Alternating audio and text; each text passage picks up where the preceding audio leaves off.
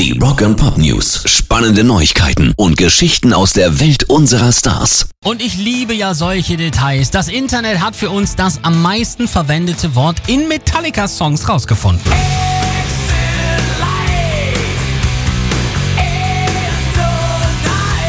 Kleiner Tipp, hier war es noch nicht mit drin. Was meint ihr? Welches könnte es sein? James Hetfields ganz großer Liebling? Ist es nicht. 68 Mal nur offiziell im Text. Damit nur Platz 12. Der Tod Death ebenfalls nur unter ferner Liefen mit 61 Erwähnungen reicht's nur für Platz 14. Es ist tatsächlich, und das hätten wir uns tatsächlich, wenn wir ein bisschen drüber nachdenken, denken können, es ist Never.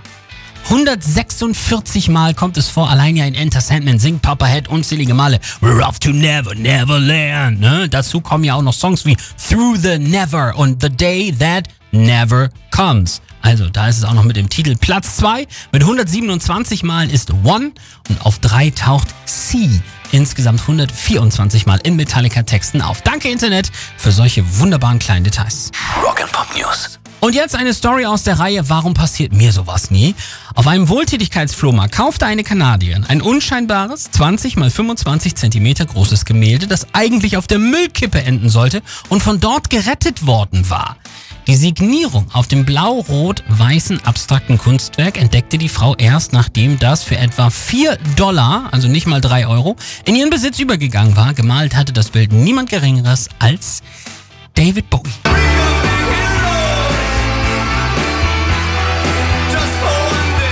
Jetzt wird das Ganze versteigert. Mindestgebot 75.000 Dollar. Pairs Rock and Pop News.